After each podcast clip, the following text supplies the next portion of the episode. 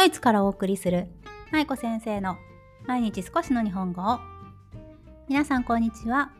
ドイツ在住子供日本語教師の舞子ですこの番組は現役日本語教師で元小学校教諭である私舞子が海外で日本語子育てをされる親御さんに向けて毎日少しの日本語をテーマにお送りする音声配信です。さあ、12月最初の無料放送となりました。皆さんいかがお過ごしでしょうか？もうあっという間に今年も終わりそうですね。12月、この前11月になった感じがするんですが、まあもう12月ですよ。はい。さあ、今月は、えっ、ー、とですね、また、あの、年末にも言いますが、私は年末じゃないな、もう少ししたら言うんですけど、えっ、ー、と、12月のクリスマスからちょうどね、日本に帰国する予定なんですね。なので、この、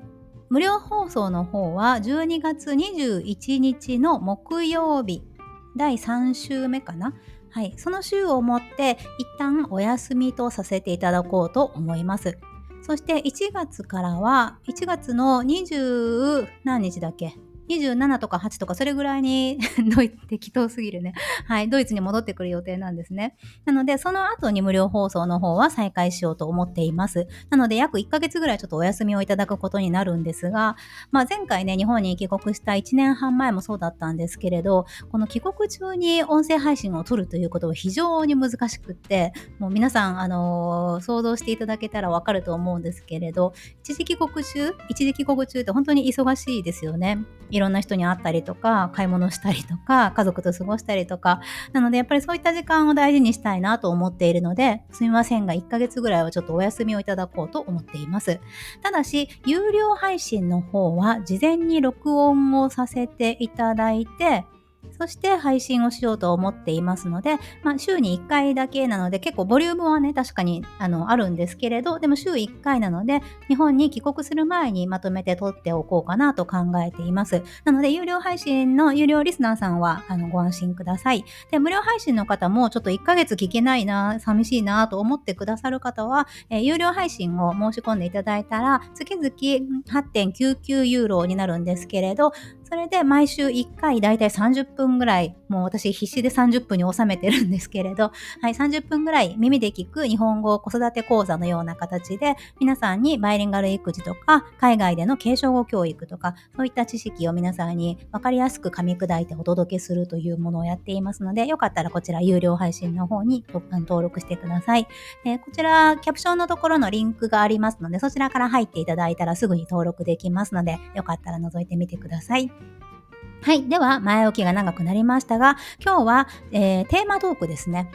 先月、11月のテーマトークとして、一時帰国中にね、しようと思っていることというテーマをお届けしました。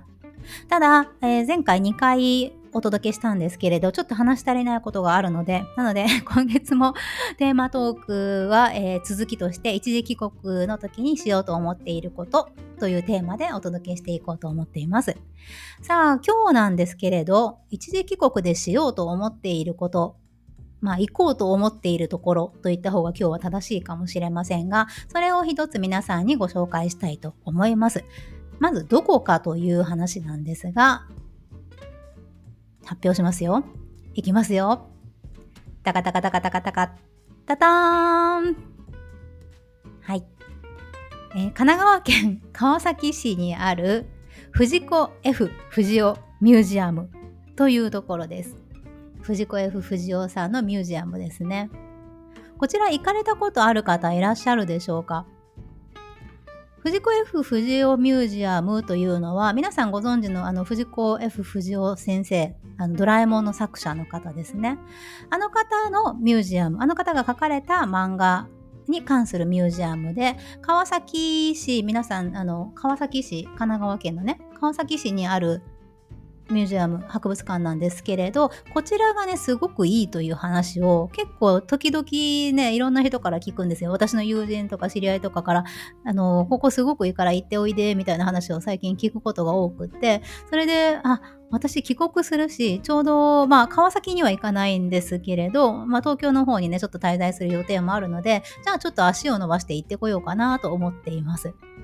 で、この藤子 F 不二雄ミュージアムなんですが、どういったところかというのをざっくりとお話ししていこうと思います。と言っても私は行ったことないので、あの、ホームページとか、いろいろなあの聞いた話の情報でしかないんですけれど、多分皆さん、あの、行かれると、お子さんと一緒に行かれるとすごい楽しい場所じゃないかなというふうに、私行ってないけど、そう感じるぐらいすごく魅力的な博物館だなと思っているんですね。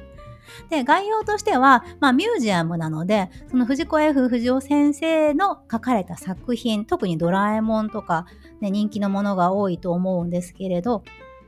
ま、そういったものがいろいろと展示してあるようです。で、常設展示としては、例えば、藤子 F 不二雄とドラえもんということで、これまでのドラえもんの50年間の歩みを原画で展示したりとか、あとは藤子先生が使っていたお部屋、仕事机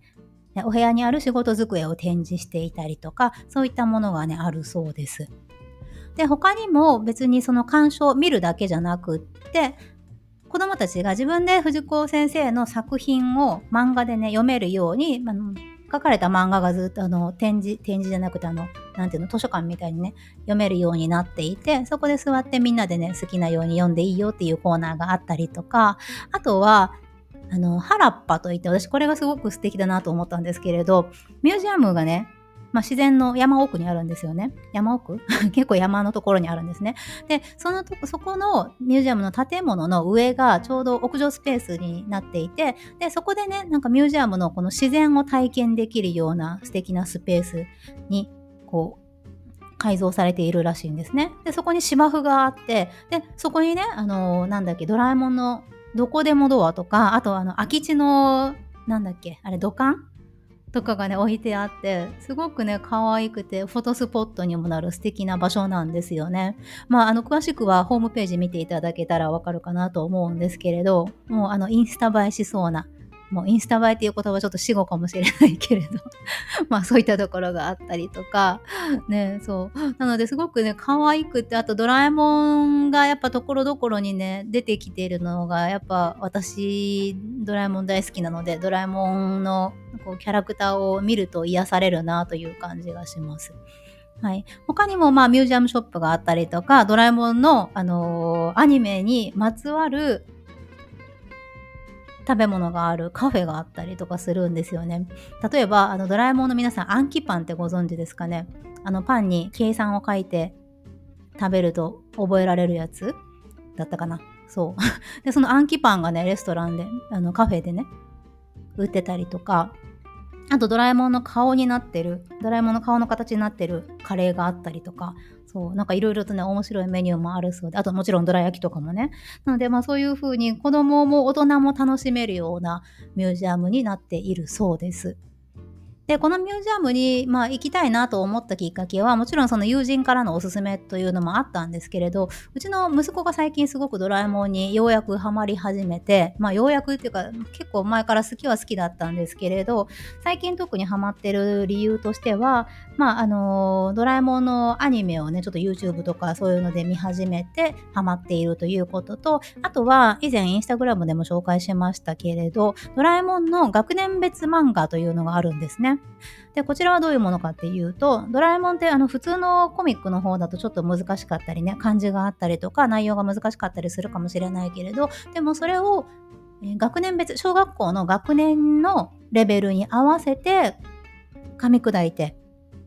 発行されている、この学年別漫画というのがあるんですね。で、小学校の1年生から6年生までずっと順番にあるんですけれど、例えば1年生の漫画だったら、1年生で習った漢字しか使われていなかったりとか、あと、小回りをどういう風にね、読んでいくか、どの順番で、あの、漫画のコマを読んでいけばいいのかっていうことが数字で書いてあったりとかするんですよね。で、この学年別漫画がすごくよくって、で、もちろんそのドラえもんなので教育的な要素もね結構入っていたりしてすごく面白くてでそれは息子が結構読むのででそれを読み読んだりそのアニメを見たりしているうちになんかドラえもん日本に帰った時にねいろいろドラえもんに触れる機会とかドラえもんをお店で見かけあのドラえもんのグッズをねお店で見かけたりとかすることは多分あるあるよねっていう話をしてたんですよね。で、その時にちょうど友達からそのドラえもんのミュージアムあるよっていうことを聞いたりしていて、あ、そっか、ここに連れて行ってあげようということで今回行こうかなと思っています。まあ、ただ本当に実際行けるかどうか わからないっていうところがあるんですけれど、まあね、あのー、本当に素敵なミュージアムなので、ぜひ行きたいなと思ってね、今回楽しみにしていることの一つです。はい。ということで、今回行こうかなと思っているところは、どこかというと、川崎市にある藤子 F 不二雄ミュージアムというところでした。ちなみに皆さん、藤子 F 不二雄さんと藤子不二雄、え、ー、と、A さんでしたっけ？藤子不二雄 A さん、そうですよね。の違いってご存知ですか？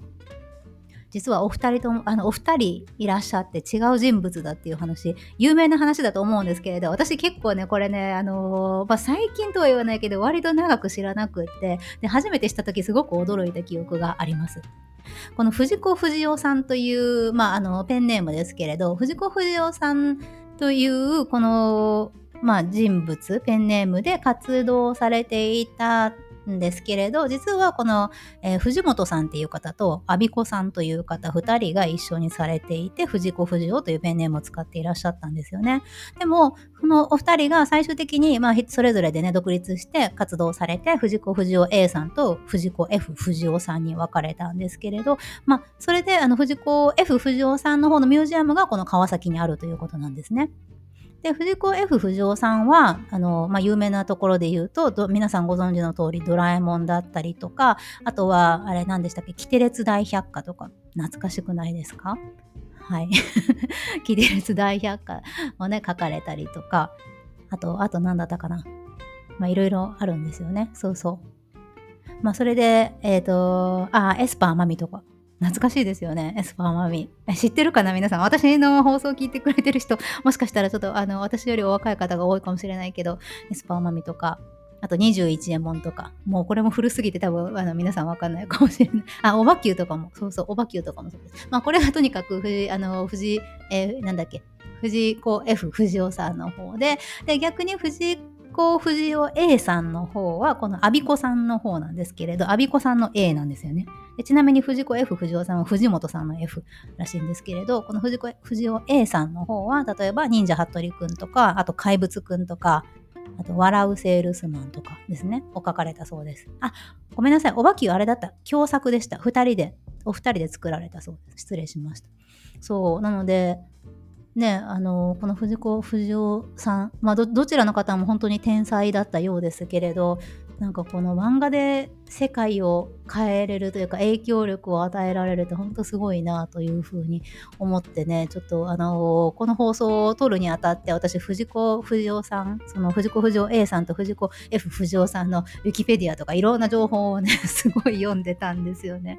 そうでも本当なんだろう読めば読むほどあすごい本当に天才のお二人だったんだなっていうことを感じましたというちょっと余談でした。はい。ということで、この川崎市の藤子 F 藤尾ミュージアム、行かれた方よかったらぜひ、あの、私に何か情報をください。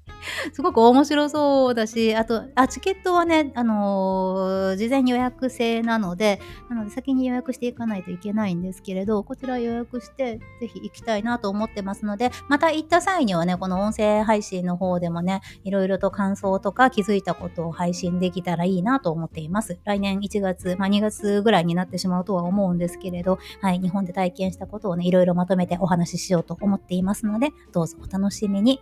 はい、ということで今日は、え12月最初の放送テーマトークで、一時帰国でしようと思っていることということで、続き、続きではないけれど、今月1回目の放送をさせていただきました。いかがだったでしょうか？では、また木曜日にお会いしましょう。今週木曜日はね、コメント返しでございます。皆さんからいろいろとコメントだったり、ご意見だったりいただいております。本当にありがとうございます。では、木曜日の配信もお楽しみに。では、今日も最後までお聴きいただきありがとうございました。舞子先生の毎日少しの日本語を引き続き一緒に頑張っていきましょう。ほな、またね